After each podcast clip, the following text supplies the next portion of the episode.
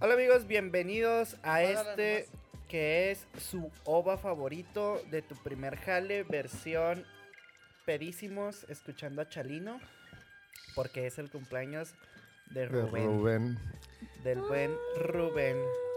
Hola, hola. ¿cómo ¿Cuánto tiempo todos? tenías esperando este pedo? ¿Cuánto, tiene, ¿Cuánto tiempo tiene tu primer jale? Como acuerdo, 10 güey. años, han pasado. Ay, Desde el primero dije, estaría bien chido que me... sí, pero no te invitamos. Ay, ay, Pero no, hay que ser sobresaliente aquí, ¿no? Un saludo a Tello. Ay, por, pero por fin pudo. Ay, hay, ay. que, hay que entrevistar a viejitos, ya lo hice también, entonces... eh, hay que ver muertos también, entonces... Ay, yo vengo a aportar. Yo vengo a aportar... Yo vengo a aportar mi conocimiento y mi sabiduría. Chiste local, Siempre, amigos. siempre estoy detrás de las cámaras, entonces ahora que me tocó... Y no, agradecido. no estás en cámara. güey. Agradecido. Nada más es una foto. Me, me refiero a que siempre estoy Ah, sí. o- algunas veces. Eres protagonista. sí, algunas Ah, veces y me meto a cámaras y todo. Soy el güey que le sirve cheve al de las luces del. al micro. Ya. O sea, está, no tienes que hacer esto, mira. Ay, ay. Y Es que estoy tienes que moverte como- alrededor del micro. Si es así, mira. Sí. Bueno, obviamente por razones eh, de la audiencia, eh, pues no pudimos grabar, literal no pudimos grabar. Pero hay una linda foto por ahí, ¿no? Este, donde Salud. Salud, sí, por cierto. Saludos a todos los que estén viendo esto y gracias por verlo. ¿De qué? No, escucharlo, escucharlo. Chingados, güey. Muy bien. Sí mencionaron al principio que se lo va a pedo. Ajá. El Ova, ovapedo. Como en el anime, que es un capítulo extra para quien no vea Somos anime. el Ovapedo. Ea, versión ex- express, güey. ¿Va a salir esto mañana, literal? Simón. Arre, muy bien, amigos. Rubén, platícanos tu primer jale, güey. ¿Dónde? Bueno, para que la gente te conozca, güey. ¿Quién chingados eres, güey? Soy un joven camarguense de 26 años ya cumplidos. Ok. Este día, cuando sale esto. Felicidades, perro. Gracias, gracias también por la fundita de Cheve. De, de oso. De oso. Espacio- espacio güey. Ahora sí que no puedo decir oso, patrocíname porque ya me patrocinó de alguna forma. Muchas Una gracias. funda para tu cerveza. Sí. Este, Que no pueden ver, pero va a estar en el Instagram. Vayan a verla. Sí. Joven camarguense de 26 años cumplidos que se vino a estudiar a la ciudad de Chihuahua a los 17 años, casi 10 años de esta, de esta situación. Situación precaria, ¿ok? De esta situación, de esta, De esta situación. jodida situación. Sí, no, pues que es difícil, es difícil la vida de foráneo, ustedes lo saben, me vieron, No, no sé. Ay, ay, no Y- te creas así. be- me vieron en algún, en algún momento, bebi- bebieron en alguna de mis casas, saludos a la comarca. Y pinches pedotototas, güey. Groseras, pero sí. Casi explotó esa De casa. hecho, hay un capítulo donde hablamos de una de esas pedas, ¿verdad? Con Tello. Ajá. Sí, Amigos, la casa de la peda era la casa de este jovenazo. Con la pared de firmas. Toda La la, gente que entró ahí firmas. tenía una No me firma. acuerdo de haber firmado No, algo, yo güey. sí, no me acuerdo qué chingados escribí, Sí. pero una pendeja. ¿Hubo, hubo alguna vez algunos skaters, skatos, punks, Ay, que fueron y punks. firmaron, pero en lugar es que la dinámica de esa casa, que ya llegaremos a eso, era firmar cuando, cuando convivías en la peda y si caías chido, se, se levantaba como que a consejo de los que vivíamos ahí, éramos cinco, saludos a. Mini, saludos a Mauro, saludos a Rafa, chingas a tu madre, el pinche de Arqueto. Y, ¿Por este, qué dar quieto, güey? Pendejo que nos era embar- de no, no, es que nos embarcó en una deuda con, con el agua, güey. Día llego y 17 mil pesos de agua, güey. ¿Cómo Verga. chingados acumulas Dije, 17 güey. mil pesos de agua, güey? Es la primera vez que tengo una nogalera y no me doy cuenta, güey. Ni una sola nuez. Por eso se llamaba la comarca, güey. eh. Puro, no, se llamaba la comarca porque era puro hobbit, iba ahí, puro, puro Orco. Puro foráneo. hobbit, orcos, de todo, ¿no? De, de esa, de esa índole.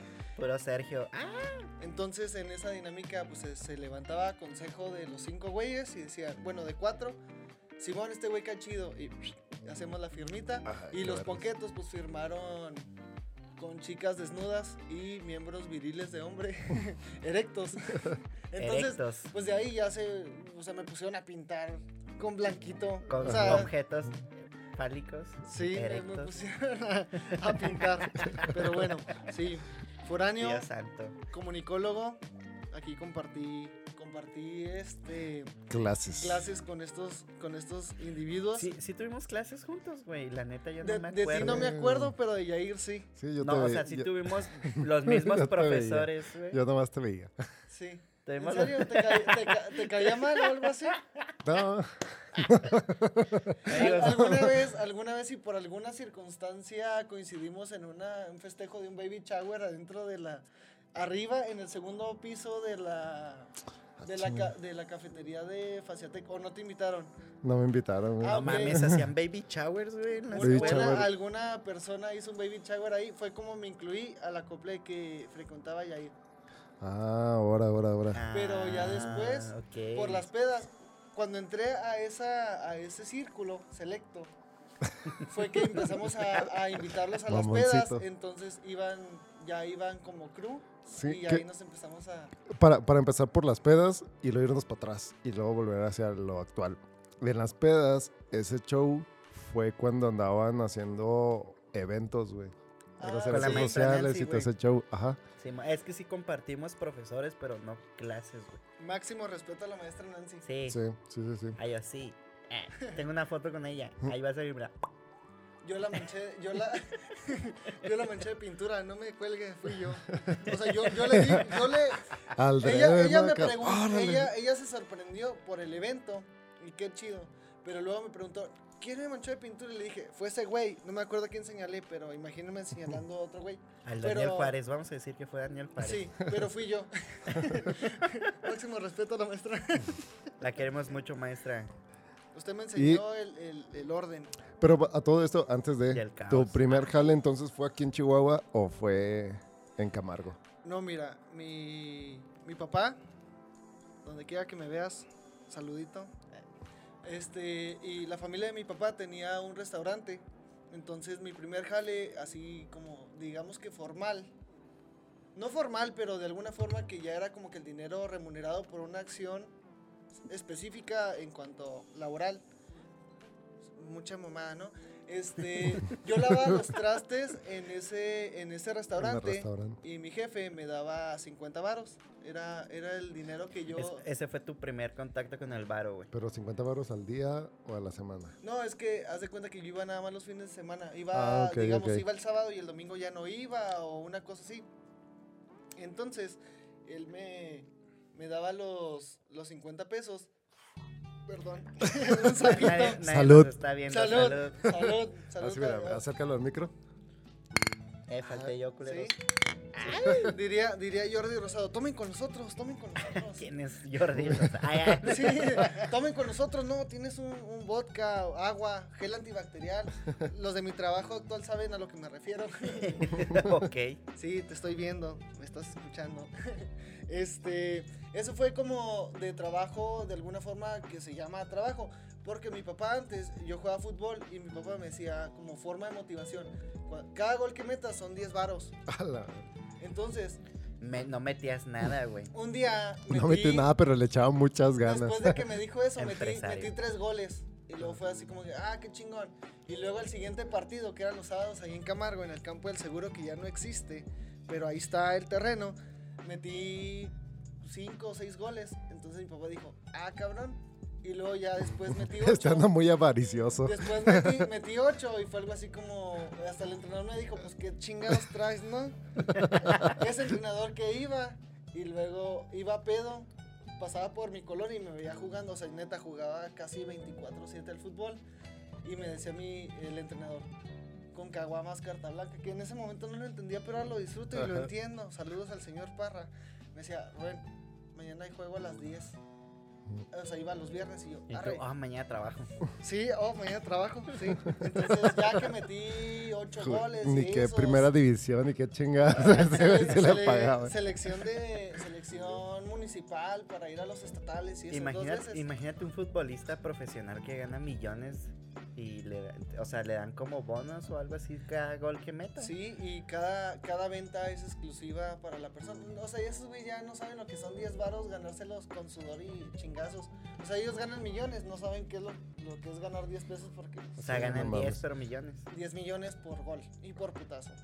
Entonces de ahí. Por fue- eso se tiran ahí bien O fantoches. sea, Sí. te pagan por un puta. Es que yo casi no sé de fútbol, güey. No, no por putazo, pero o sea, cuando juegas y eres bueno, los, los defensas del otro equipo apelan a, a pegarte para, para ablandarte de alguna forma. Es de que ese es el güey, ese güey es el bueno, le pegas y involuntariamente como que te meten miedo así para que ya no sea, Un saludo a. Messi que me Ah, ah. Jugué con él allá en Camargo. Ah.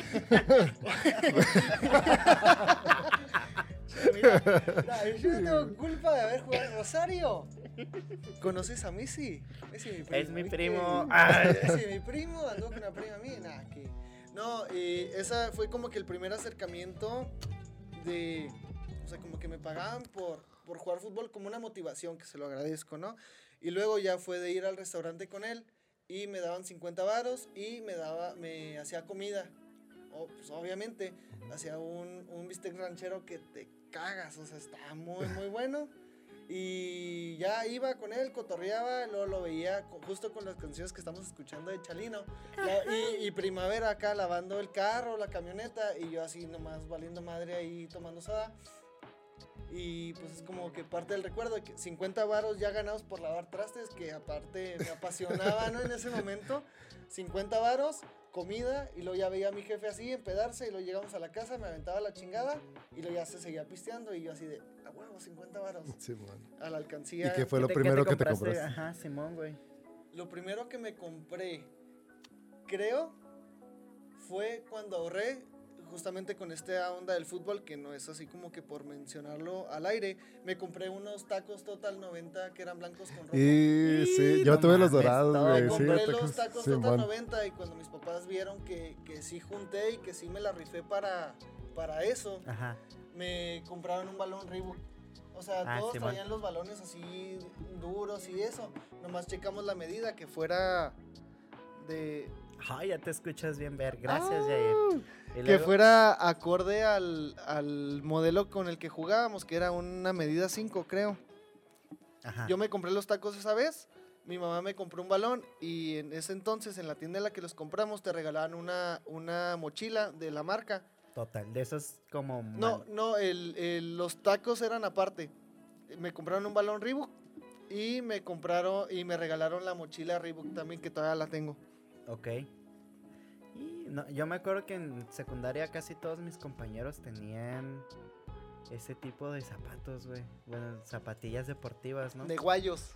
de guayos. Pero no mames, güey. O sea, a mí me gustaba más el básquet, güey. Pero sí, todo, pues el fútbol reinaba, Cuando- güey. cuando Era estaba de en a la huevo secundaria. que jugabas fútbol, güey. Sí, Porque todo el mundo jugaba fútbol, güey. Básicamente Yo- somos de la misma generación a pesar Sí. de que soy un año menor. Fíjate, esos Total 90 que yo tuve fue regalado porque yo también estuve en un equipillo así de, de, de llano, güey. Ni siquiera en unas canchas de llano, güey. Ahí allá en- en, Návalos allá. No, no, no, o sea, si, jue- si vas a Camargo y ves dónde era el seguro, güey, sigue igual, nomás sin porterías, o sea, es un llano.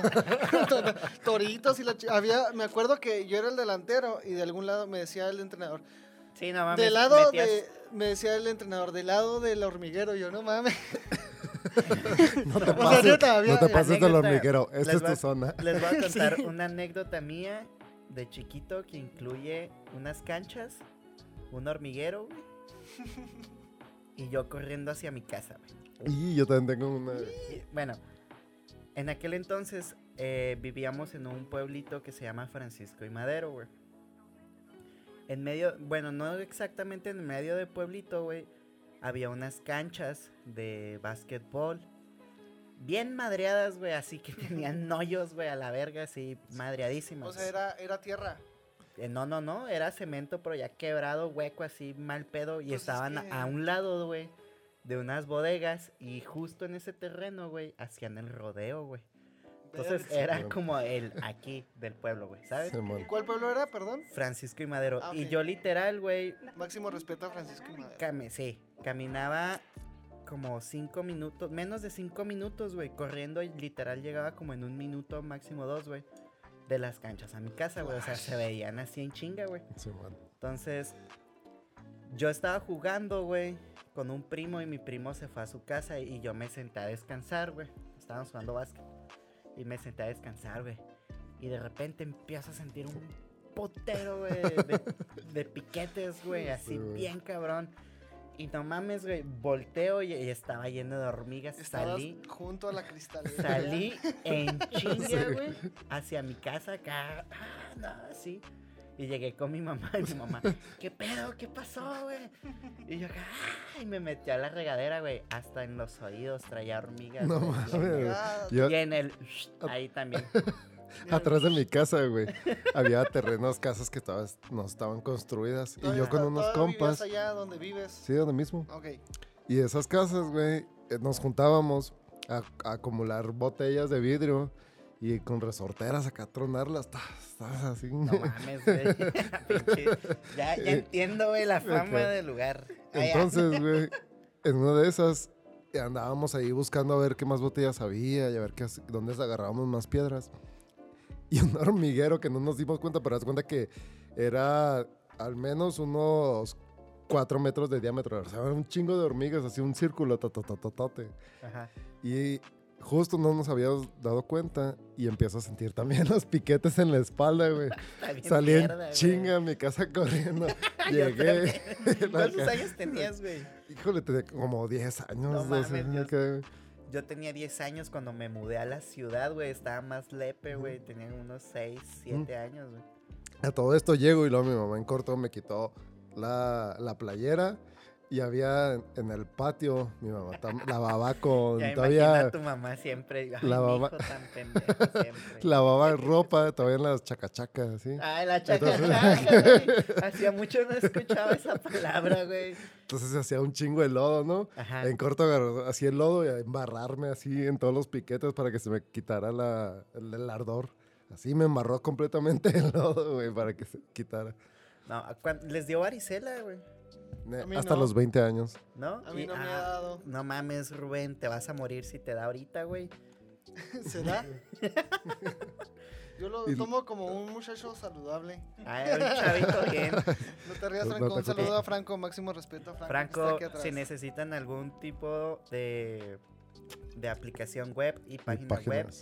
Aquí el buen Franco, escríbanos, nosotros los contactamos. Y les cobramos comisión. También, Eh, también, Somos brokers de Franco, güey. eh, también Franco. Término de es- broker, güey. Jair, explícale a la gente A que ver. es un broker. Un broker es la gente que se dedica a vender por, por Catálogo, cierta eh. comisión de, ¿Es de la venta. ¿Cómo se llama ese pedo? No, no, no, pues tú consigues a raza que, que cobre y, ah, mira, 20%, 15 como minutos, 20 negocios, ¿no? minutos y así. Y tu, tu trabajo es conectar gente y cobrar comisión. Eso es un broker, es un negocio rentable y existe. Ahora sí, volviendo, volviendo al llano de... Volviendo a las hormigas Hablando en todavía el de culo. Franco. Franco, experto en temblores. Ah, sí, cierto. Sí. Y ¿Por qué? chequen las manos, mira. Uy, eso. Maraquero experto. Oye, ¿Qué Este, pedo, justo en este momento me está, otra me cerveza, está, padre, por justo en este momento me está escribiendo el buen Osmar. No, de lata. Osmar, este. Perdón, estaba mandando, estaba pasando una cheve. Osmar, saludos. Dile que nos mande un audio y que va a salir en No, el les podcast. mandó, les mandó un mensaje al, a la cuenta de. Ah, sí, es ese güey. sí. Es ese güey. Me está Oh, ¿qué onda, preguntando? ¿lo leyeron? ¿Lo leyeron? No. Dile que sí, pero no, lo, no te metimos por eso. Ah, no, ya lo, va, ya lo va a escuchar. Saludos, Bueno. Osmar. Máximo respeto, no, que sos grandes. No hay nada. Ea, pero que me- grandes. Uh, Felipe el Hombre, sí hay. Invítanos. Ah, Ok. sí, cierto. Felipe sí. el Hombre, sigan ese proyecto, está en vergas. Este, volviendo al tema, em, después de, de esa situación de ganar feria por, por el fútbol y luego por lavar platos, en alguna ocasión mi mamá eh, le dijo a una, a la encargada, gerente, no sé qué era, de, de una tienda allá en Camargo que me metieran de cerillito. Volvemos al tema del cerillito. Todo el mundo Sí, fue todo cerillito, güey. El pedo es que yo era demasiado egocéntrico porque tenía muy buenas Era calificaciones. fósforo. Eras... Ay, Todavía. Eres, güey. Pinche vato. En ese entonces más porque yo utilizaba mis calificaciones para decirle, haz de cuenta que en esta situación Soy estamos una verga. plática a las 8 de la noche, este verano, todo rico, estaba fresquito y mi mamá me dice, vente, vamos a platicar con, con la vecina, ¿no? Le dice, métanlo de, de cerillito y no sé qué, y luego me dice, no, tiene que ir bien en la escuela y no sé qué, y le dije, por favor, si le dan mis calificaciones, me hacen gerente, güey. Y la neta, La dije, dije eso. Y mi mamá, eh, típica mamá, "Shh, shh, shh, shh". No, hombre, Entonces. Mi mamá te hubiera dado un putazo, güey. No te hubiera dicho. Acá nomás te pellizco y lo vas a ver cuando llegamos a la casa. No, Mi no. mamá tiene un pellizco, güey, que ella misma bautizó como durameses, güey. Ahí- Bruce ahí- Lee, güey. El, pellizco, el pellizco de la pulgada. Ándale, güey. No mames, sí. A mí Sí, una vez me man. pellizcó así, güey. Me quedó verde, güey. No morado, verde, güey. Ya casi muriéndose. A los que nos están escuchando, lo estoy viendo justamente en este momento. Simón. es Tiene mi- vida propia. Es mi cara. Ay, Entonces, mi mamá no me dijo nada, pero fue como un. Un saludo para la mamá de Rubén. Un saludo, máximo Saluditos. respeto, Jevita. Máximo respeto al Chaneque, que es mi hermanito. Máximo respeto. ¿Que los vas a ver? hermanita. Sí, el sábado, muy bien. Disfrútalos, güey. totalmente. Entonces, hagan de cuenta que. Pues la señora no me habló y no tenía como que alguna otra entrada así como para trabajar en algo más. Porque mi papá me veía en la casa y era como que, huevón, la chingada, que no sé qué, ponte a jalar. Y yo así de, ok, Ok. Pero, pero la situación era que yo le metía duro a la escuela y luego me veían tan clavado en la escuela que realmente así en la secundaria y en la secundaria sobre todo estaba ¿Qué- tan clavado. ¿Qué promedio tenían en la secundaria, güey? 9.8. ¿Tú, Sí, Jair? como 9.5, No algo mames, así. yo tenía como 7 puntos. Era cuadro de honor. También. Yo nunca Que me, hecho- ca- me cagaba esa madre. Hay ¿Sí? otra anécdota, sí, sí, no sé si la conté en el primer capítulo, güey, pero en la secundaria fui mejor promedio, güey, del tercero J, güey, con un promedio de 7.7, güey. Así estaba la Así estaba Por eso todos son narcos. Máximo respeto a los compañeros de, de, de Francisco y Madero. No mames, no, en la secundaria ya estaba aquí en Chihuahua, Ah. Máximo respeto a la secundaria. Pero ¿Cuál, secundaria era? nos decían teletones, éramos la Federal 13, teníamos un velociraptor Y de pues, sí, mascota. también nosotros. la, no, la estatal 8 también. Nah, está más verga la de Los nosotros, güey. Teníamos sí. el mismo uniforme, güey, no mames. Pero pues no eras, no eras yo, güey. Ay, No, y ahí va y se los come, güey. Los, los hace que, se, que leviten con la Llegaban mente, con güey. sus piralilas. güey. ¿Cuál fue su, su Tira anécdota, piedra, la, su la anécdota resortera, más rara, güey, en la secundaria, güey? Mi anécdota. Mira, Que haya pasado así colectivamente en su secundaria. Así que esto pasó, güey. yo una vez me caí jugando y me sirvió para ligar. Ok. Sí, haz de cuenta que había una chavala que no me atrevía a hablarle, pero veía que me veía y, y era mutuo, ¿no? Entonces andaba corriendo la chingada y metamos un juego que era como la traes, pero con una pelota, que la pelota no era más que cartulinas de exposiciones pasadas. Entonces lo doblabas y lo Eran doblabas y lo doblabas. güey. Eh, cartulinas y rotafolios. El centro, el centro era de cartulina y el exterior era rotafolio. No mames, esa madre era una piedra, güey. lo doblabas y lo doblabas y lo doblabas al punto que quedaba el último doblez como si fuera un tamal. Como un tamal, güey. O sea, era una bola que terminaba como un tamal. Entonces ya que estábamos en la- el taller de electricidad, pues traíamos cinta de aislar siempre. Ajá. Lo envuelves y con esa nos, nos dábamos, era de que, órale la chingada.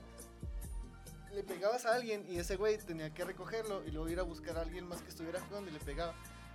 Y en uno de mis escapes chidos había, qué buena rola de Chalino. Sí, no mames. había un, un había jardineras, ¿no? Con tubos así de limitadores.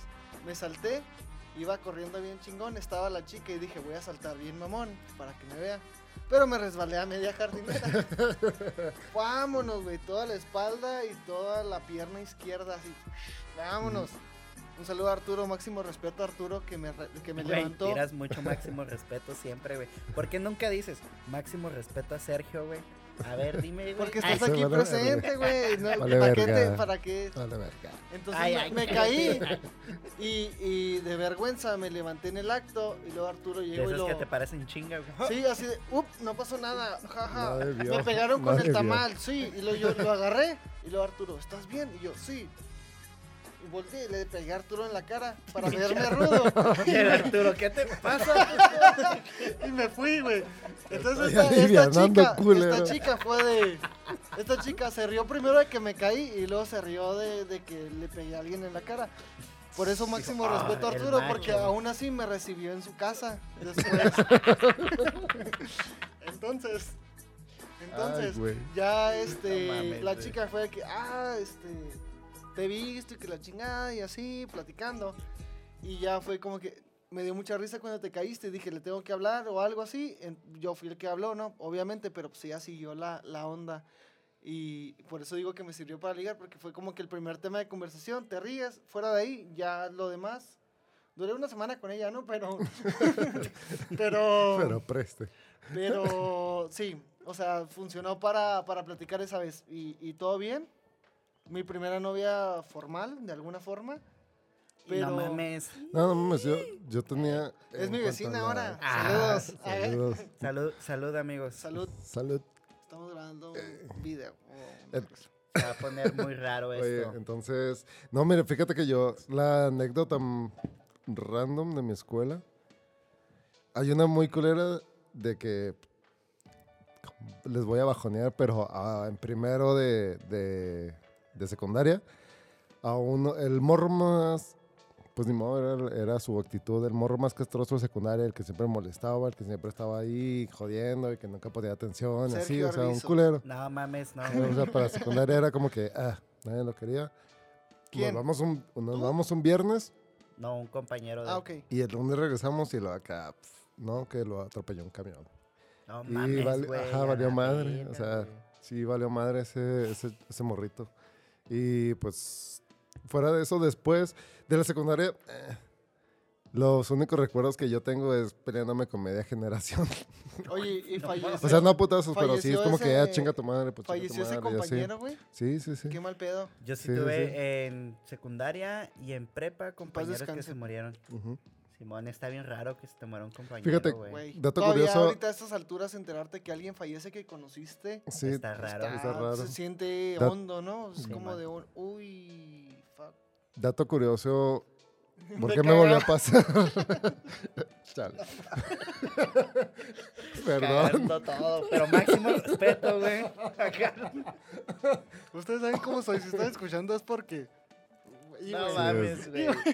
Y todavía queda mucha cerveza.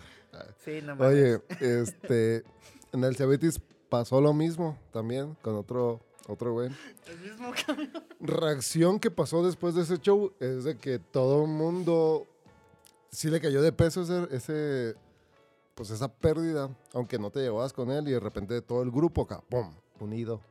Es que O sí sea, es raro, Era- eran los Es grupitos, los grupitos de, ah, los, los populares, los fresones, Ok. los raritos, ese show, y de repente ese güey le pasa también otra cosa y así al día siguiente acá, ¡pum! Todos unidos y Sí, todo puedo el mundo comentar- aceptándose. Si puedo Todos comentar algo para- al respecto, por ejemplo, en, en lo particular, ya que estamos hablando de alguna forma de, de lo que he vivido, con mi familia sí pasó eso con mi, con mi papá cuando falleció.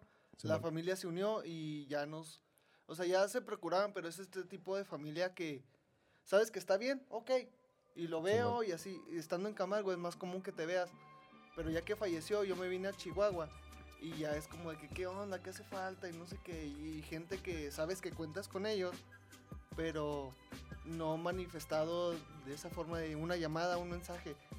Entonces, cuando falleció, lo primero que hicimos fue de, pues ya el funeral y todo eso. En mi casa se hizo una carne asada y ya ahí como que todos muy unidos. Y eso, de alguna forma sirvió, o sea, no digo que, que fuera necesario, pero de ese, de ese- ese tipo de dinámicas cuando, cuando valoras algo que ya no está, entonces lo que te queda es a lo que te apegas. Sí, Sí, claro. Entonces funcionó de esa no forma, valoras. imagino que pasó ese tipo de, Sí, algo a lo así. me- que entra en conciencia de personas que son menores de edad de, güey, a lo mejor este güey ya no lo vuelvo a ver, ¿no? Entonces, estar cercano, valorar el momento, y aunque te cague, pues igual y te acercas, si ya no te cae, pues ya no lo haces tan evidente, creo que- ¿no? si lo vemos como en este asunto de estás morro, güey, y, y en la secundaria te creces y te haces show y ah, te crees que ya puedes hacer todo y lo en el Cebetis o al menos en la prepa mantienes ese ritmo acá de que ah, un poquito la dinámica de la secundaria y así. Te pasa algo así, aunque no sea tu compa y todo el show. Te hace entrar en realidad, es como que, güey, en cualquier momento cualquier puede desaparecer, cualquier puede pasar algo y demás, y es como que cualquiera, todos somos diferentes, pero pues hay que tratarnos chido al menos. Sí, el primer Pero bueno. de humanidad. de hecho, Sí, a mí se me, hacía, se me hacía muy chido que por ejemplo, yo tuve varios amigos y compañeros que se murieron de la escuela, güey.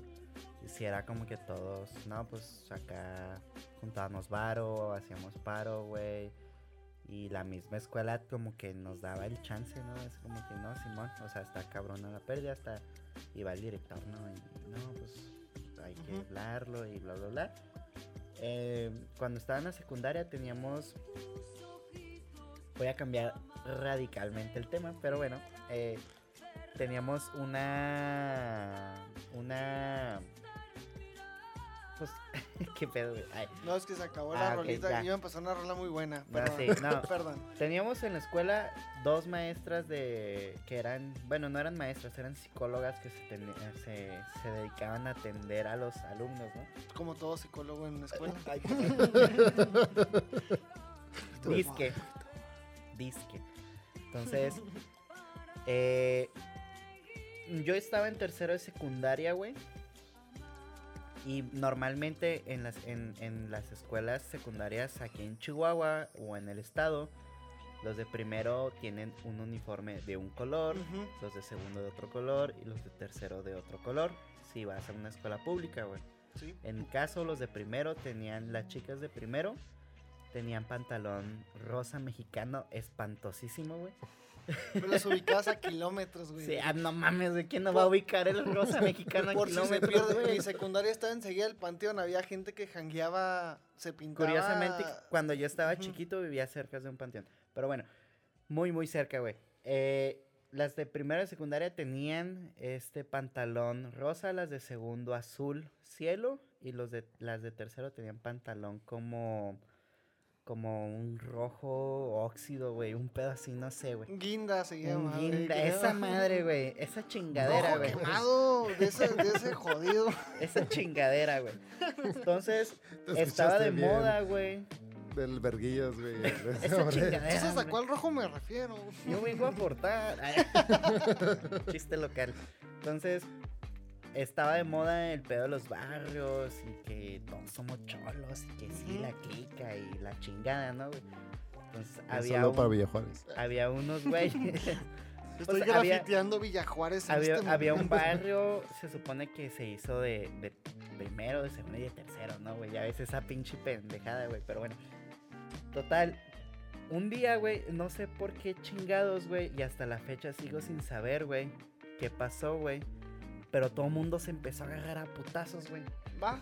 Toda la pinche escuela, güey, se empezó a agarrar a putazos. Toda la escuela, hasta el compañero que era el chingoncísimo en promedio, el bien portadito, güey, soltó vergazos, güey. O sea, todo el mundo, güey, se estaba peleando, güey. A tal punto que los prefectos dijeron, no mames, son un chingo. El que gane es perfecto. que se den El de que gane es perfecto. Un smosh ahí, ¿no? Para- Acá. Déjenlos, güey, déjenlos. Grabación con música güey. de Limpi, con Linkin Música Park. Linkin- No, Park, sí, ¿no? man, era, era A la gente- Linkin Park, güey. A la Ajá. gente que me sigue en Suiza, este, significa que, que se golpean por el territorio. Es muy primitivo para, para sus Simón acá. sí. Entonces, sigo sin saber por qué chingados se pelearon, ¿Te güey. peleaste tú? Yo estaba, tiré piedras, güey. Sí, tiré piedras, güey. ya puedo decirlo, mamá, perdóname, tiré piedras, lo siento. ¿Te castigaron por esas piedras? No, güey, lo más curioso ¿Cuántas es piedras tiraste? como dos, güey. No me acuerdo, güey. Pero mira, ¿Collón? sí. Es Y- que ahí te va, güey. Ok. Ahí te va, güey. Francotirador el tipo. Bien. Ahí bien, te va, güey. Ejército mexicano tienen un... Tienen un... tienen un, un- Curiosamente tengo amigos militares, güey. Mira, de ahí Ahí salió. está. No, Ahí haz de cuenta, güey. Jálenlo, jálenlo. Haz de cuenta, güey. Productor. Era muy raro, güey.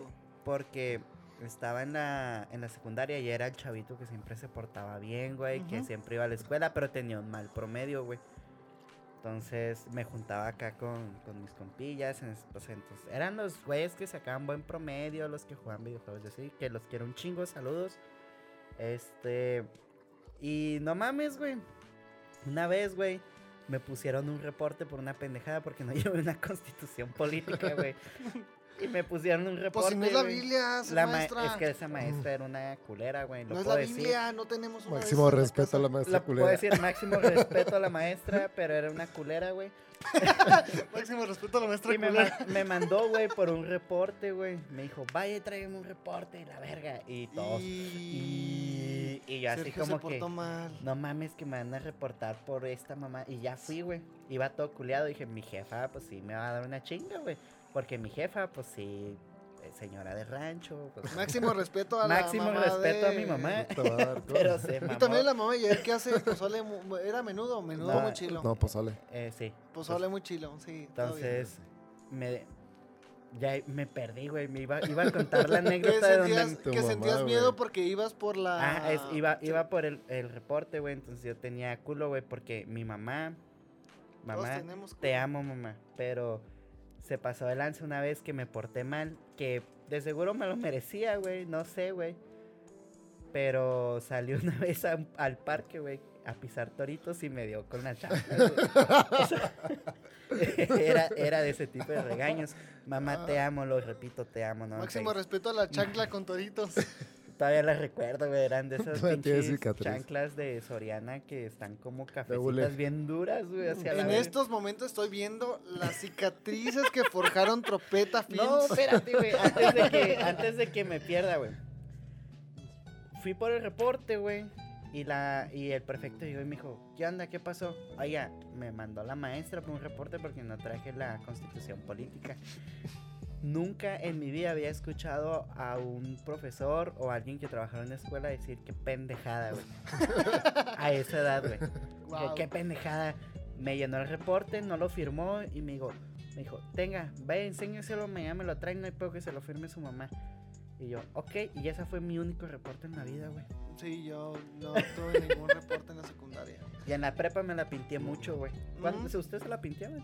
Ya pasaron la escuela, ya pueden decir si No, se neta en, no. el, en el Cebetis fue porque había por ahí una chica que me decía, no hay que entrar, vamos a vernos acá y yo. Sí. ¿Y qué hacían, picarones? Nada, Ay. platicar y hacerle su tarea. Peor. Hashtag ñoño desde la cuna hasta la tumba. Chingada madre, güey. Mi madre me dio la vida Ese es y un las nivel de tareas me dieron ganas de vivirla para quedar bien, güey. Por eso un saludo metí a- empeño a la escuela, Un güey. saludo a esa chica, ¿no? No, de hecho, no me iba... Ojalá sea productiva en el mundo. No, la chica, la chica es diseñadora, una cosa así, y, y lo hace bien, ¿no? Pero, ah, qué bien. pero ella sabe, Cosas chidas. Saludos a los diseñadores. sí.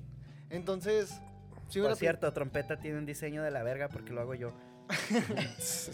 Bueno, volviendo ya a, a la dinámica del trabajo, ya mucho sad con ustedes. Yo, yo conté una anécdota chida, güey. Ay, las mías no estuvieron chidas. No, güey. sí, Ay. pero pues A ver. No, no, no. todo bien, y- mucha muerte, sí. ¿no? Ay, Y lo que viene, lo que viene, lo que viene. Entonces, hagan de cuenta que ya en el Cebetis no hice nada, no trabajé. Y hasta que llegué a la, univer- a la universidad, pues ya, este, en tercer semestre lamentablemente falleció mi papá. Ajá. que era el sustento. Yo no sabía que tenía tanto conocido hasta ese momento, que sí, allá en Camargo sí fue bastante. Entonces, pues ya como que muchos apoyaron para que regresara a estudiar y que todo estuviera bien. Regresé a Chihuahua y lo- mis amigos, un saludo a Julián, un saludo a Héctor, un saludo a Kopka, un saludo a Bencomo ellos no, no daban crédito así de que, güey, no mames, o sea, acaba de fallecer tu papá y estás acá otra vez. Y a partir de ahí, o sea, estudiando, empecé a soltar currículums, pero nadie me contrató, güey. O sea, no, no había como que contrataciones ni en Zoom Roll, ni de ese tipo de cosas que contratan a todo para mundo, ¿no? Hasta que en el penúltimo semestre, gracias a mi familia que, que todo siguió fluyendo, en el penúltimo semestre ya fue como que entré a trabajar en uno de los periódicos digitales de aquí de Chihuahua. Y ahí fue como conté mi historia, o sea, lo que les he contado hasta ahorita, todo Pues bien. cuéntala, la gente no sabe. Estaba en el, en el periódico Tiempo, me entrevistaron y no saben el, el- bueno, tal vez lo sepan, el shock como de, de enfrentarse a la vida real laboral, de ver en el escritorio los currículums y lo que agarran en el tuyo y lo, ¿tú cuál eres? No, pues que Rubén Olivas y lo buscan y hay como 15 arriba del tuyo, ¿no? Ajá. Lo sacan Y el primero que ves es uno de los compañeros de la universidad. Y lo así de, madres, güey. ¿Por qué quieres trabajar aquí? Y ya les dices así como que tu choro, todo bien, pues para salir adelante y la chingada, ¿no?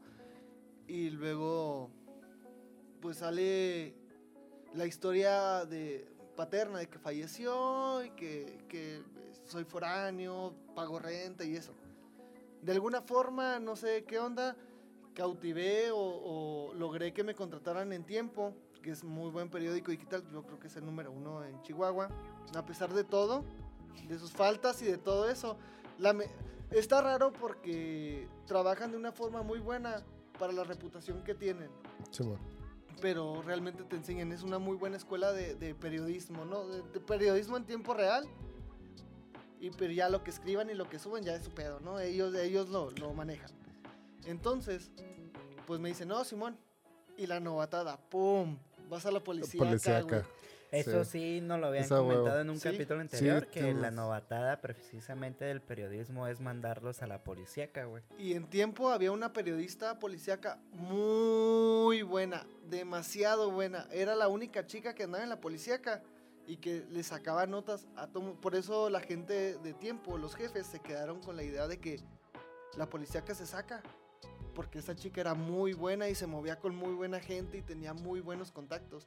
Que dicho sea de paso para el periodismo y la gente que nos está escuchando, la, el periodista nunca tiene que revelar sus fuentes. Es un, es un Sí. derecho que tiene el, el periodista, no revela sus fuentes. Y el policía con menos.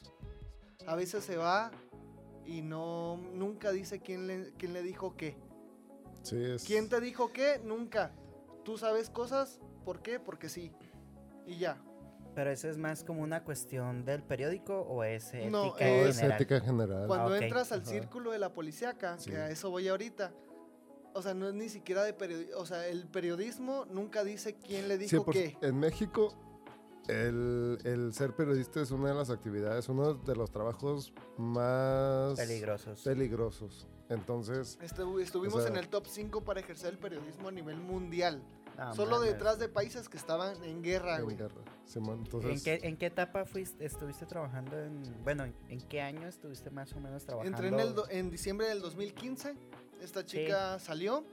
O sea, afortunadamente me tocó ya en la colita de la, de la inseguridad como seguridad. tal. Simón. Sí, que se vivió muy fuerte, ¿no? Estuvo, sobre todo estuvo muy marcada en los, o sea, en la ciudad hubo, Pues, pero estuvo muy marcada estado. alrededor de todo el Y toda la estado. zona norte, sobre todo el Triángulo Dorado y eso. Sí, o sea, man. olvídate trabajar en Parral, Guadalupe y Calvo, en Juárez. Sinaloa, Sonora, no, en Juárez.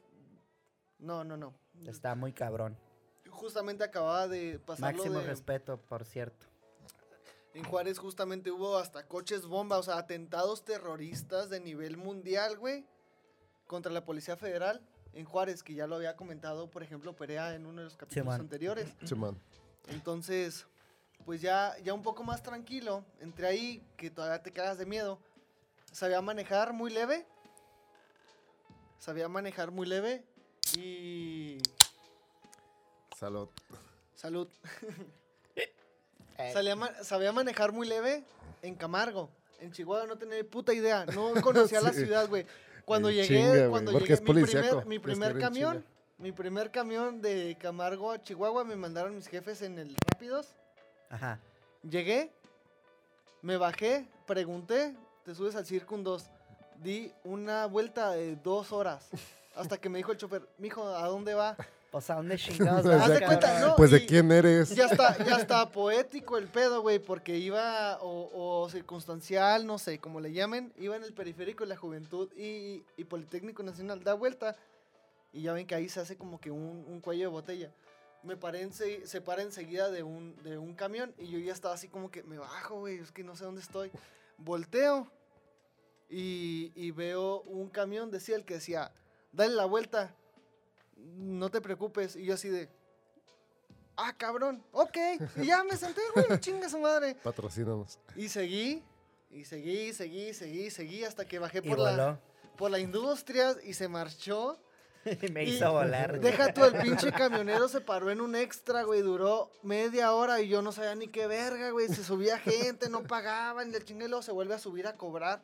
Y luego me dice, mijo, ¿a dónde va? Pues yo me tenía que bajar en la tecnológico y canal. Ah, ahorita llega, ¿cuánto lleva en el camión? Como dos horas, güey. Hora 40, ahorita llegan 20. No seas mamón, güey. Y el güey iba tranquilito, la chingada, las rolas de los Acosta, de los temerarios, ¿no? Radio. Pues ya, güey. El punto para lo que voy es que no conocía la ciudad. Y en ese punto llegué de 17 años a la universidad. Entonces no iba a antros, no iba a bares. Todas las pedas eran en la casa. Vivía con seis personas más en la casa de tres cuartos. O sea, vivíamos de a dos, tres por cuarto. Prueba. de Foráneo. eso. ¿Sí?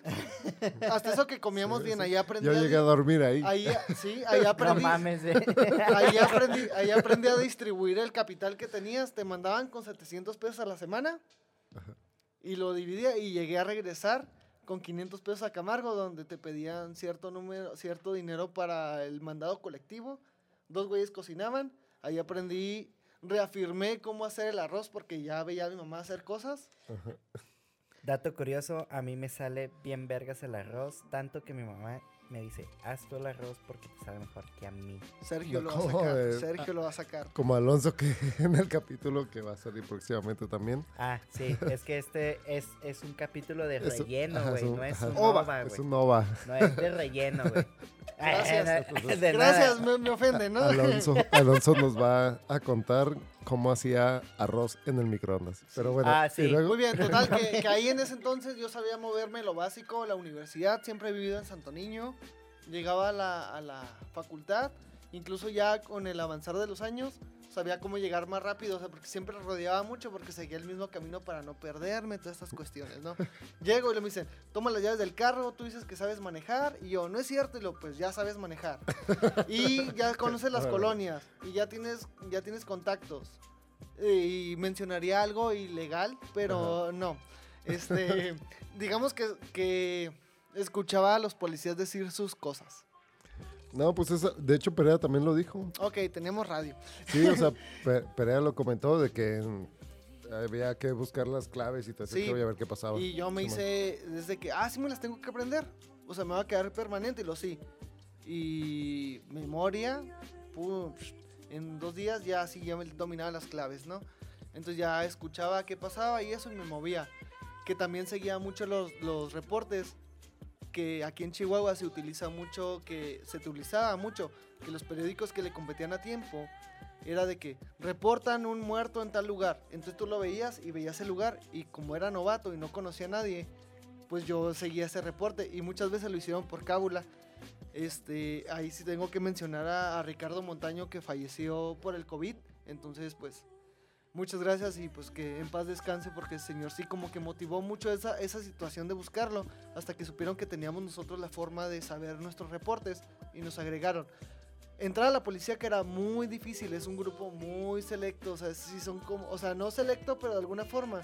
Cuidan mucho quién entra, quién comparte información, quién, con quién están, quién les dice, cuándo les dice, ese tipo de cosas. Entonces ya cuando entran unos pinches morros, también ahí entra Daniela Nava, que es mi- era mi compañera y siempre me la topo, siempre coincidimos en los trabajos. Sí.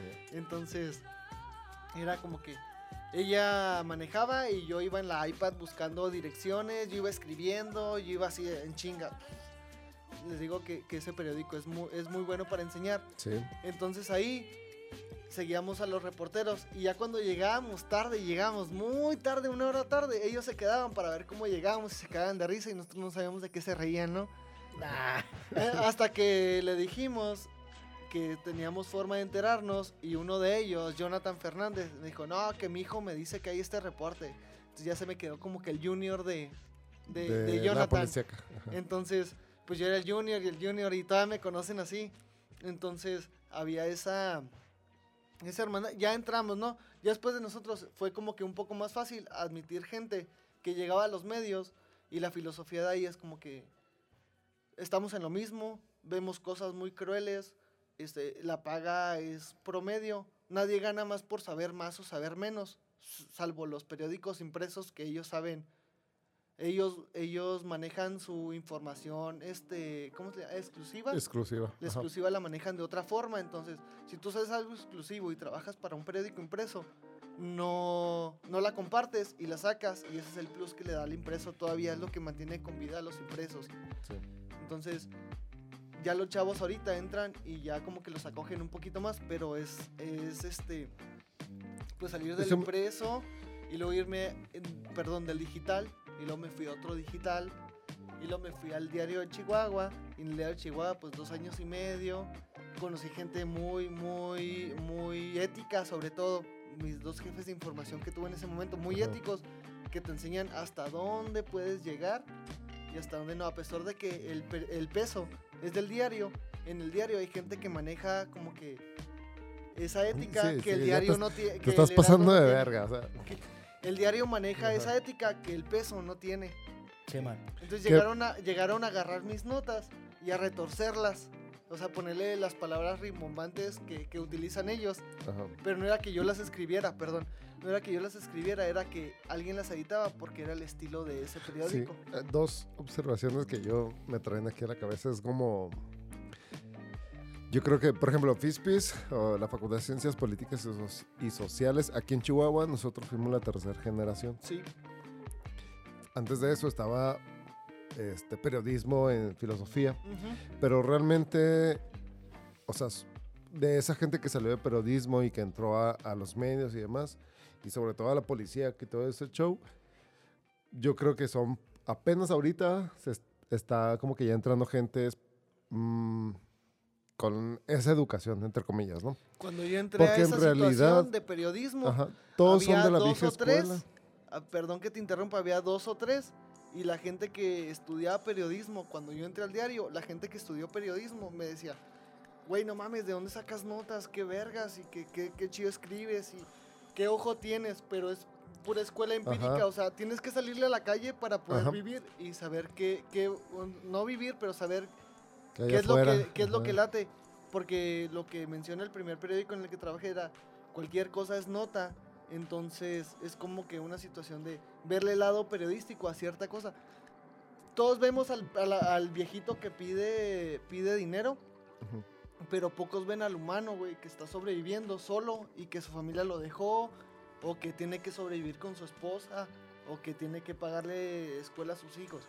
Ese es, el, ese es el twist que te da como que la experiencia en campo. que si, si yo lo veo y también porque me tocó, no es nada la experiencia en policía, o sea, yo tuve una semana y conocí dije, nada, esto no es lo mío, pero en lo poco que vi y con los, después tuve amigos reporteros en otros tipos de situaciones y contextos, todos eran vieja escuela, y con vieja escuela me refiero a que esos güeyes entraron, o sea, ahorita señores de 40 para arriba, y que simplemente llegaron y tocaron puerta y entraron a trabajar y ya. Y ahí se fueron profesionalizando, o sea, no tuvieron una escuela ni esta formación ni educación de, institucional.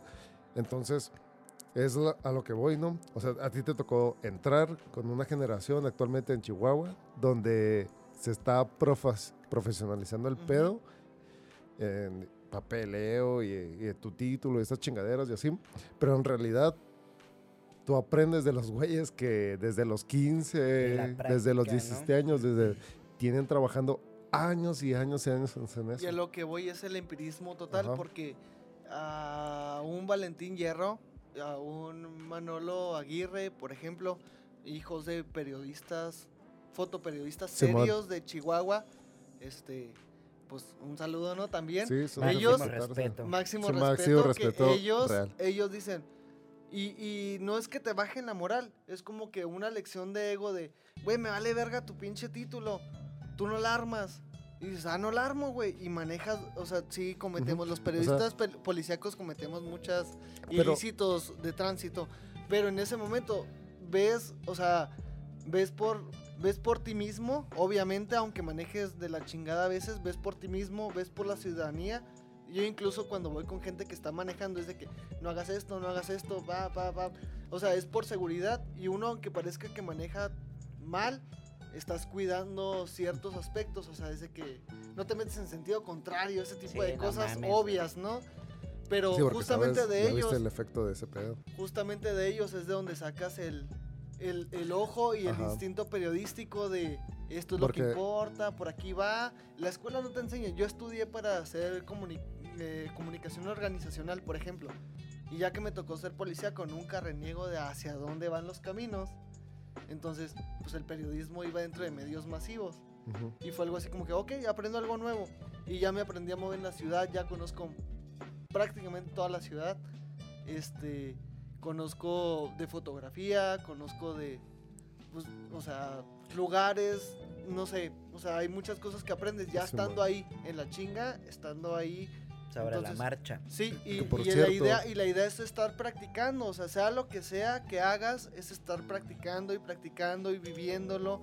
Te das topes, a veces no quieres hacer lo que tienes que hacer, a veces sí te gusta lo que tienes que hacer. Lo importante es hacerlo. Aunque no te guste algo, le vas a sacar. Y eso es como que yo siento que es la mentalidad importante de sacarle lo bueno a algo que no quieres hacer.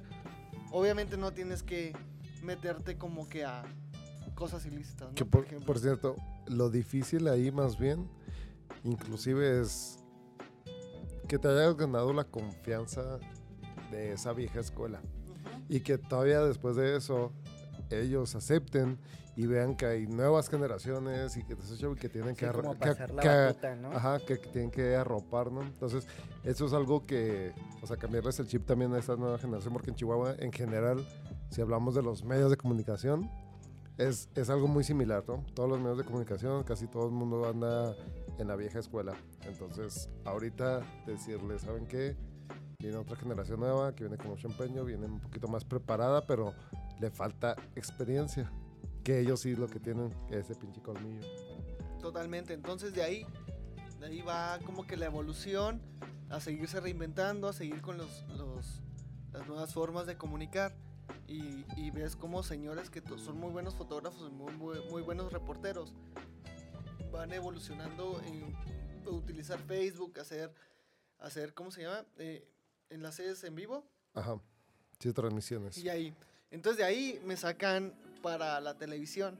Ah, Entonces entré a trabajar en una televisora y fue algo así como un, órale, todo chido, sí, éntrale, tú sabes de policía que yo, es que renuncié en el diario, quiero- ya no quiero ser harto. policíaco, quiero dedicarme a la fotografía, pero es muy caro y no tengo cámara. Y luego, ok, porque sí, mi hobby es ser este fotógrafo de, de medios así como, bueno, de, de esta situación de, los, de los artistas y eso, ¿no? Entonces, mm, no se puede como que empezar así de, de la nada. O sí se puede, ¿no? Pero pues tienes que tener como que un sustento para que pagues renta y pagues servicios. Entrate a la televisora y lo, ok, me gustaban tus enlaces. Toma un teléfono, sale. Es- eso yo creo que le ha dado una pauta a la facilidad del- en el compartir información Con los celulares. este, ahora. más, sí. más rápido, güey. Porque antes era de. Pues duraba un rato, o sea, no era la información. Era por teléfono, tenías que marcar un teléfono en el, en el teléfono este de círculos. Ajá. De que tres, dos, bueno, seis, Sí sabemos que es Uno, un círculo. Eh, cuatro. Entonces, bueno, se marcaban en, en municipios diferentes y luego, mira, te voy a dictar la nota. Entonces ahorita es inmediato, tienes que aprender más cosas. Llegué a la televisión, que por cierto alguna vez en el diario me reí de una volcadura porque pasaron otras Ay, cosas. fue un Sí, meme, güey. yo- ¿Lo puedo poner, güey? Hace- sí, ¿Puedo ponerlo, sí, güey? sí. Yo- yo vi esa transmisión, Maravilloso. Por ejemplo, estaba reí. transmitiendo una, estaba transmitiendo una volcadura en el periférico de la juventud. Fue hermoso, güey, porque atrás- yo lo vi, güey. Yo lo vi en el momento, Yo güey. estaba en el camellón y estaba pasando gente atrás de mí en el sentido norte-sur.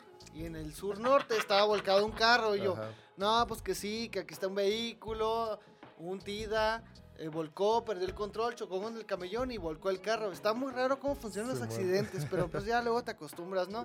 Y ya va a ser un día normal, ¿no? Entonces, entonces una, una amiga me dice, reportero, lo estoy viendo, qué chido. Y yo así Ay, de, todos poniendo. y yo así de, no, media, no, güey. no, todo el mundo poniendo de que, oh, qué, qué pendejos y no sé qué. Y esa amiga de que, lo estoy viendo y lo, sí. Entonces esa, esa, esa atención de ella me dio como que risita nerviosa. Y en eso escucho un pinche frenón atrás de mí. de- Entonces yo estaba en el camellón y sentía que me iban a dar un estaba así de, oh, de esos de que aprietas todo, nomás detienes el teléfono, ¿no? Así de, oh. Apretando el culo.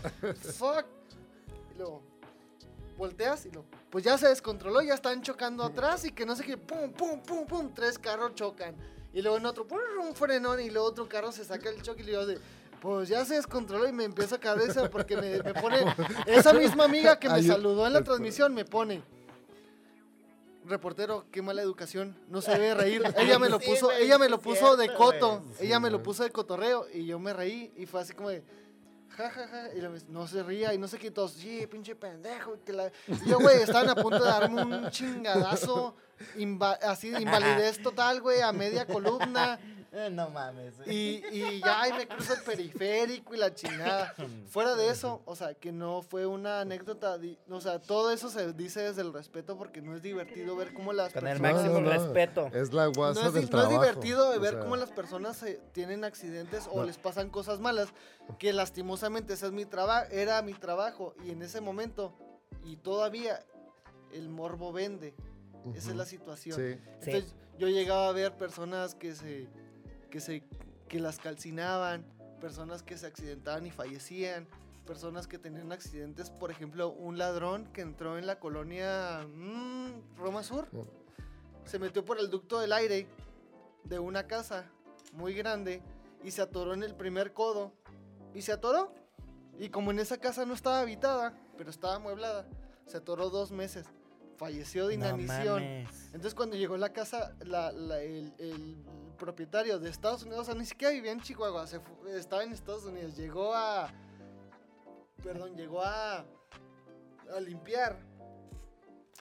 Notó un olor peculiar a muerto. Entonces ya dijo, ¿qué pedo? No sé qué. Y se puso a checar todo y vio unas piernas saliendo del, del, del aire acondicionado, güey. ¿Por qué te ríes, güey? Pinche Raí. Qué irrespetuoso, Yair, ¿eh? Qué bárbaro. Entonces le habló a la policía. Resulta que el, el amigo tenía dos meses, dos meses, muerto ahí. Se murió al tercer día de inanición. Entonces No llegamos nosotros y luego Está las piernas, mal, las piernas no se veían porque el ducto del aire estaba un poco más atrás. Y era de que, güey, ¿cómo? ¿Cómo? No mames, sí que Entonces, hubo otro similar en una granja cerca del Cerro Grande. Los que saben en- están en Chihuahua saben qué pedo, pero es acá por la salida a Delicias. Salió una persona del cerezo, se metió por la chimenea de una, de una granja, se metió de cabeza, entonces iba escalando así hacia abajo. Se atoró porque no pudo salir hacia la casa, ni de regreso. Entonces el güey estuvo gritando. Afortunadamente, el güey se metió como que en un jueves, un viernes recién salido del cerezo. Y llegó la familia. El, pues al día siguiente prácticamente a limpiar porque iban a, iban a rentar la granja. Y escucharon al güey gritando. Pues llegan los bomberos y tiraron la pinche, la chimenea. y sale el güey tiznadísimo. y en una foto de, de uno de los medios, de, uno de los medios en línea, me- se tomó una foto y salgo yo así como que tomando la foto y así, verga. o sea, salgo yo así haciendo una cara como, güey. O sea, a mí que, una nota que O sea, me no, sacó- no me río, no me río de la gente y sus De tragedias, obviamente, no. Es como que a veces en el trabajo te topas con cada cosa que dices, Güey, a mí me ¿qué, sacó... qué más puedo hacer? Ya, ya sé que está mal, ya sé que esto no se debe hacer. Entonces, chido, es como que... ah. A mí me sacó mucho de pedo una nota, güey. Espera, espera, espera. espera. Ah, sí, Eh, Simón. tengo tengo les- la, el audio, si lo podemos meter en video. ¿cómo crees? El audio, no, no, no, no. De la descripción gráfica de Rubén. No, es cierto. No, no, no, no. Veamos qué tan buen presentador serías. Y en las noticias de hoy, eh, pues valió verga todo ya. Volvió a explotar otra pipa. Y pues ya van como dos en Nunca, el mes. nunca llegué a tanto, todo, ¿no? Pero corran, siempre hubo las ganas. pues ya No mames, verga. A mí me sacó mucho de pedo una Al- nota, ¿Alguna güey. vez fui crudo en la televisión? En vivo, o sea, en vivo totalmente y en vivo la televisión a las 6 de la mañana y lo buenos días, no sé, siempre se renegaba cuando no había notas y, y tenías que sacar cualquier cosa porque te metían, ¿no? Ya lo puedes decir, canal tal. yo de sí Juárez, puedo, yo sí de puedo Juárez, decirlo, no, no, no. Y salí y lo, güey, no hay luz en esta colonia y yo, pues ya es mañana, o sea, o sea, Es de Sí, día. o sea, ya no, tienen, ya no tienen que estar prendidas las lámparas. Y lo no, es que no hay luz. Y fui a una tortillería y lo, ¿qué salió en una entrevista? No. Y lo, seguro, es que es para... Eh, se le compra un kilo para- de tortilla. No, y lo dice, para sacar el... Para una sacar, tortilla con un chicharrón. me dicen, para sacar el asunto a la luz. Y yo, no, que no sé qué. Y yo haciéndole así, este, para los que no están viendo, obviamente no están viendo, con la mano Nadie derecha, haciéndole así del, ven, ven, ven, ven, ven, al camarógrafo. Y yo, seguro que no quiere salir, ¿no? Y lo, es que mi jefe me regaña y no sé qué. Yo, no, no, venga, o sea, venga, o sea, para que me explique. Sí, estamos aquí en vivo, en la, en la tortillería, no sé qué, en calle tal y calle tal. Explíqueme la situación de la luz y lo. Este, no, pues le dije que no quería salir los aquí y yo. Bueno, yo le voy a contar lo que es y no sé qué. Pues iba en vivo, me valió madre, ¿no? Y yo así de, mire, vean las luces. Pero miren, fuera de que no hay luz en la calle, señor, vean el amanecer, qué cabrón. Y el camarógrafo moviendo el iris del- de la cámara así, haciéndolo oscuro para que se viera lo, lo moradito, rojito. Yo vean ese amanecer y que no sé qué. que- o sea, está, está muy malo de la luz, pero ven ese amanecer. ¿Quién necesita luz cuando tiene ese amanecer? Y que, o sea, iba en vivo, o sea. No mames, güey. Inspiradísimo. Te mamaste, güey. Inspiradísimo. Siempre trataba de estar muy serio porque Oda, daba nota oda al amanecer. Sí, pero oda al amanecer total. sol. Y, Qué luego- pendejada, güey. y yo, volvemos con, es- con ustedes al estudio, Rodolfo, Karina, y lo... Ay, sí, Rubén, pues qué padre. el- el Voy a censurar el amanecer". nombre de, de los com- de los que narran, güey, para que no haya No, pedos, no, güey. sí se puede. O sea, sí se puede. Ah, ya, güey. Bueno, igual no lo voy a editar, güey. Chao. Entonces era como que, sí, qué padre, Rubén, que el amanecer, no sé qué. Y el, com- el conductor, él sí se prestaba como para sacar plática y, y hacer las notas de dos minutos y hacerlas de seis. Entonces, Chale, güey. entonces pues. en- Mira, yo tuve una, Me acuerdo de una nota que me sacó mucho de pedo ya para terminar, porque ya mero terminamos, ya nos pasamos de verga. Hubo una nota, güey, de un. No me acuerdo qué parte del periférico de la cantera, güey. De un jardinero, güey, que, se, que de repente valió verga y traía un tigre en la espalda, güey. Ah, sí, ya, ya, no ya. mames, güey. En, en cantera 3, cantera 2, cantera 3, un me fraccionamiento. saqué de pedo, dije, ¿qué, qué pedo, Sí güey? me ¿Por tocó ir, sí me tocó ir. Lo más cabrón, güey. Era un jaguar. Es que había material visual, güey. Sí, las cámaras de seguridad. momento, güey. Yo, güey, no mames, güey, qué pedo, güey, en esta ciudad vivo, güey. Hay gente que tiene animales exóticos muy. Muy extravagantes, muy exóticos, ahora sí, Sí, por así y, decir y- la y luego palabra. imagínate que en ese momento, pues, es como que tú no puedes tomar parte del, del güey que lo vende. No. Nota, Jair fue a mi. Y luego, puedes tomar, no, eh, no puedes tomar parte del güey que lo vende, o del güey que lo tiene, o de la, de la familia que lo tiene en ese momento. A mí me tocó ir al, a donde los refugiaban, en lo que los entregaban, no sabían qué hacer con ellos. Y me metí a la pinche jaula de, de ese jaguar que atacó. Y lo vi comer y yo así de, no, la pinche madre", Pues saqué unas pero es que están muy domesticados, Sí, no. El pedo es que atacó nada más, Sí, güey, pero pues porque no le llamó la atención y lo jaló, era un jaguar joven, según Simón, explicaron. Estaba cachorrón. ¿no? Sí. Bueno, dejando la etapa de cachorro, güey. Era, era joven. Entonces, luego a uno le toca mucho ver ese tipo de cosas. Fuera de, tele- de la televisión, que ya me tocó ver muchos tipos de cosas, entré al aparato gubernamental. Ahorita soy un Godín, feliz Godín, totalmente Y Godín. trabajas en trompeta, Y, aparte. y justamente, eh, pese a quien le pese, y, y, pues lamentablemente a algunos les pesa más, el 2020 para mí sí funcionó bastante bien porque entré al aparato gubernamental y por ahí Sergio tenía otra Cheves, perdón, es que Jair se está estirando mucho. Toma, Yair. Toma, está, tenga, toma, mijo. Ok, gracias. veo que te Tenga, falta. mijo. que Entré- Tenga, mi hijo. Entré al aparato gubernamental y al mismo tiempo eh, entré a Trompeta Films. De alguna forma, uno sigue, sigue la... Estoy a punto de irme a Guadalajara, afortunadamente no pasó.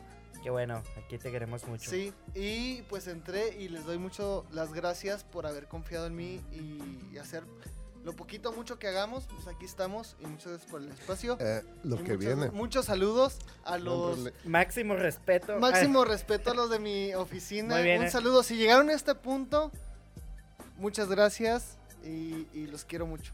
Saludos Bueno, Y a ustedes totales. también, ustedes Ah, que están aquí enseguida, los, los, no, los o sea, amo. No pues, queda es más como, que- estamos, está, este pedo de trompeta apenas va iniciando. O sea, va para largo y va para un chingo de cosas. Entonces también es como que Trompeta, patrocina. apenas, Ay. apenas vamos y qué chingón que estuvieras aquí, la neta. Bueno amigos, no queda más que decir que feliz cumpleaños Rubén. Gracias. Mi Espero- mejor, eh, hasta ahorita es el mejor regalo, ¿eh? Espero y te la pases chingón como Gracias. esto. Este, continuaremos nosotros amigos con nuestra investigación antropológica. De la, la ebriedad en el ser humano. Ajá, este, pues un capítulo sorpresa, un Nova. eh, esperamos si no hayamos sido tan redundantes. Los queremos mucho. Y pues cuídense del COVID. Y pues, pues feliz cumpleaños, güey. Feliz cumpleaños, Rubén. 26 añotes. Es el más chico de la empresa, güey. No. No es cierto, no, lo- los, los becarios.